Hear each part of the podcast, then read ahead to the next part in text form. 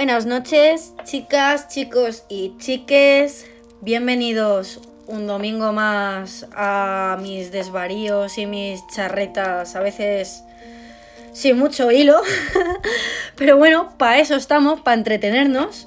Los domingos, antes de llegar a, los lunes de mierda, de comenzar a la semana, comenzar otra vez la rutina. Es horrible. Más ahora con el coronavirus. Por cierto, eso es lo que os iba a decir hoy. El tema de este podcast hoy es un noticiario que te puto cagas de temitas del COVID aquí en la isla. Sobre todo de, de, mi gran amigo el diario de Ibiza, que ya me tiene un poquito hasta lo que viene a ser las bolinguis. Ahora os explicaré por qué. Y bueno, ya lo sabéis, acompañados del canutillo y del cubata, comenzamos.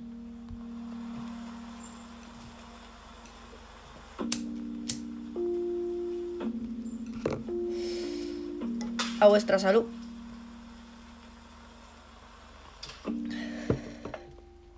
Vale. Primer tema. El COVID. Sí, sí. Ya lo sé. Yo también estoy hasta la polla del tema COVID. Pero hay algunos temitas así en, petit comité, ¿vale? Entre de isleña, de isleña a isleños. ¿Vale? Entendedme. Eh, yo trabajo en una residencia. Si alguno me sigue por mi primer Instagram, jodidas y jodidos. Fotitos de luz. Pues eso, si me seguís en mi Instagram, sabréis que trabajo en una residencia de ancianos.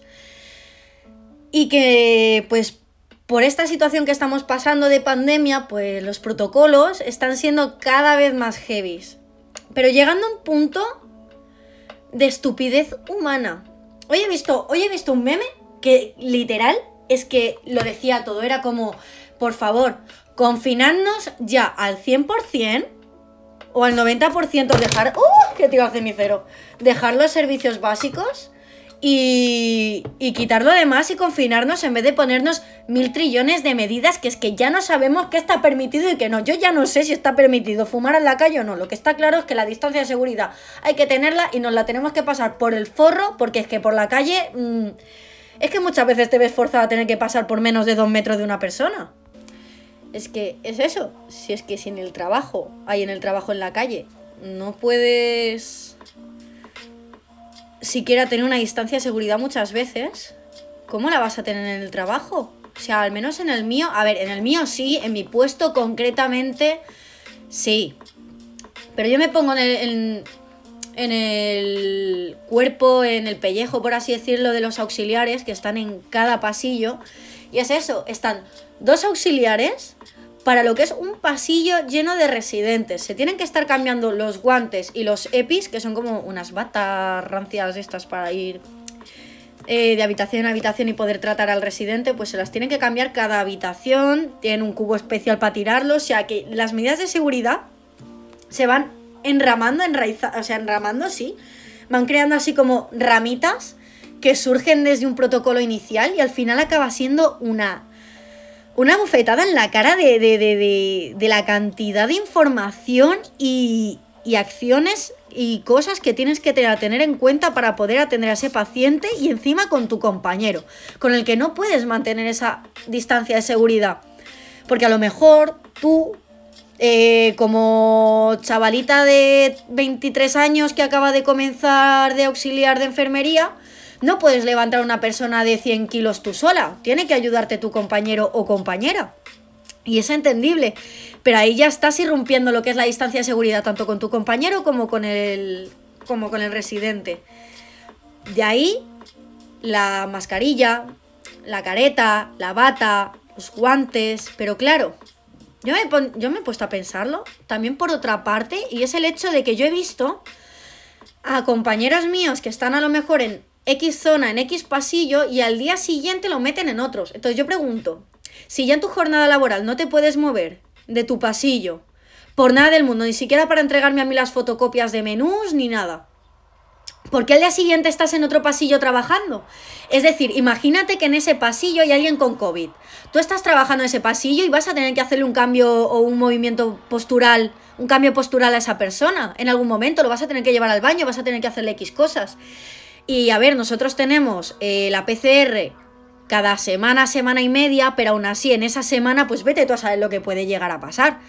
¿Sabéis? Porque nosotros hemos dado de 16 pruebas que vamos a hacernos ya mañana, es la número 16, hemos dado dos veces o tres como mucho algún que otro residente o algún que otro trabajador positivo. O sea, hemos dado veces aisladas, realmente. Por eso estoy diciendo que me extraña el hecho de que metan a un compañero mío en un pasillo durante todo el día sin posibilidad de salir, pero al día siguiente lo metan en otro puede haber un residente con coronavirus o un compañero tuyo con el que te hayas juntado con coronavirus. Y no se sabe. Y hablando de residentes con coronavirus y hablando, hablando de mi querido amigo Diario de Ibiza. Eh, yo no sé si esto ya es como cuando ibas al cole y tenías que sacar así chismes jugosos, ¿sabes? Para que no pierdan el interés en ti. En el colegio somos muy niñatos todos. Pero en el, en el colegio es una cosa y en tu trabajo es otra.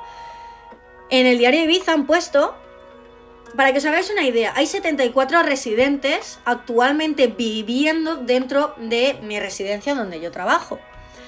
En el diario Ibiza han puesto que son ese mismo número de residentes son el número de residentes con un brote de COVID.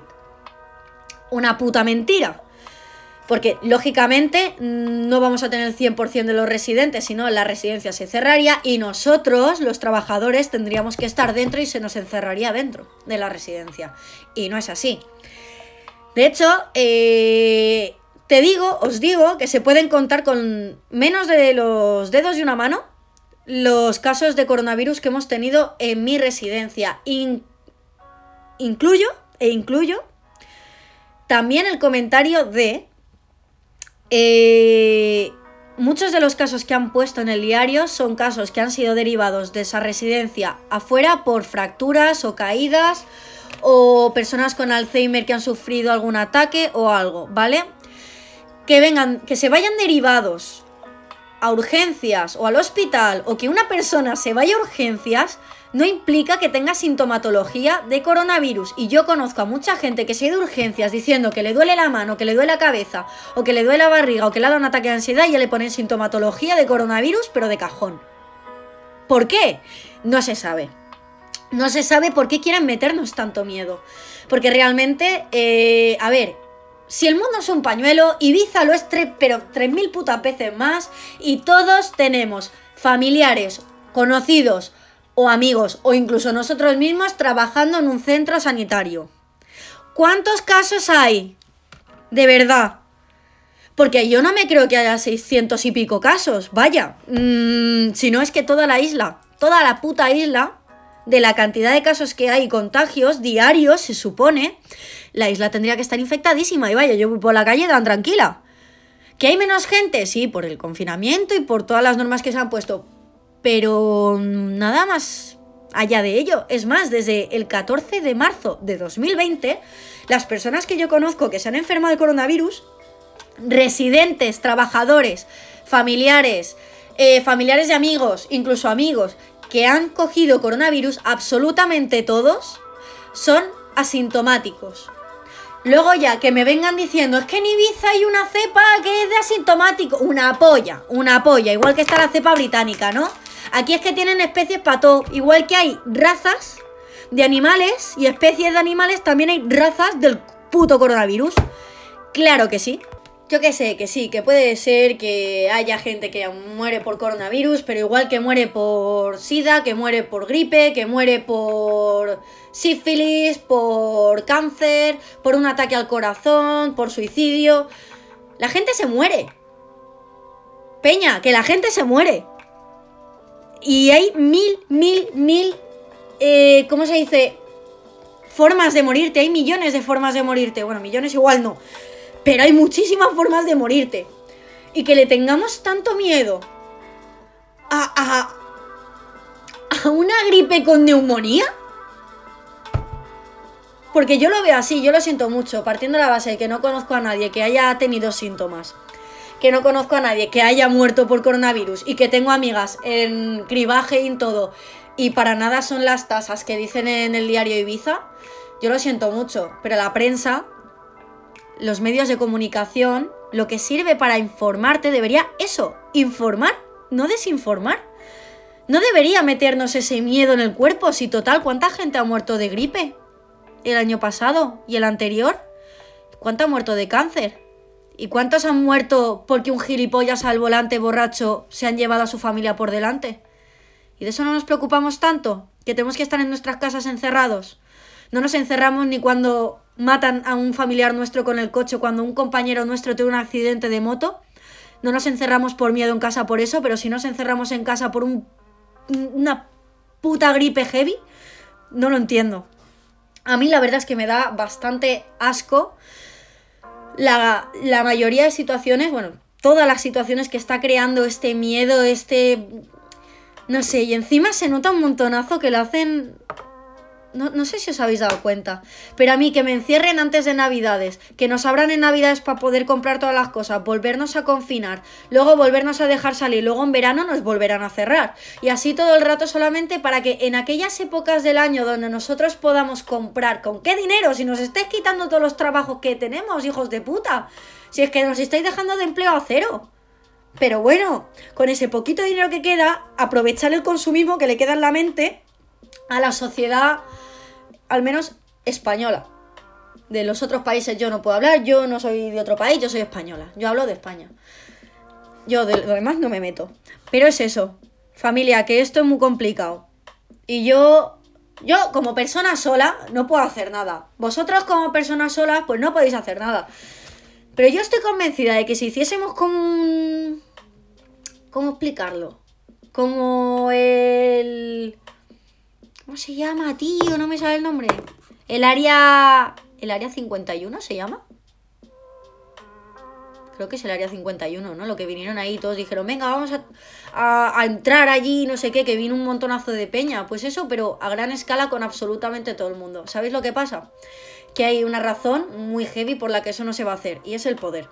Hay más gente que pide poder que libertad.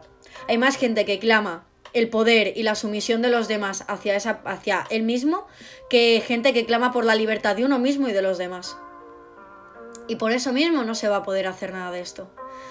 El día en el que todos confluyamos en, en una mentalidad sana, liberal, ecuánime,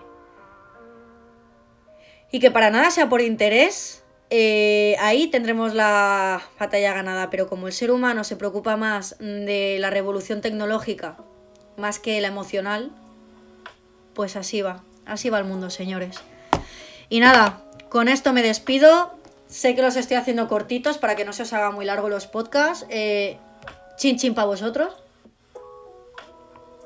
Espero que os haya gustado, que me dejéis vuestras opiniones en arroba barra baja que es barra baja barra baja, perdón, que es el Instagram donde suelo subir mierdas de, de podcast y frasecitas, donde me pongo ñoña, vaya, porque yo de ñoña no tengo un puto pelo, pero allí me pongo ñoña, me pongo yo mm, sentimentaloide, ¿me entiendes tú, no? ¿Me entiendes? Pues eso. Y luego pues está jodidas y jodidos, que soy yo, que soy la puta ama, que aquí está explicándote las cosas cada domingo y que no tengo pelos en la lengua, chacho, ¿qué quieres que te diga? Así que nada, nos vemos el domingo que viene. Chao, chiques.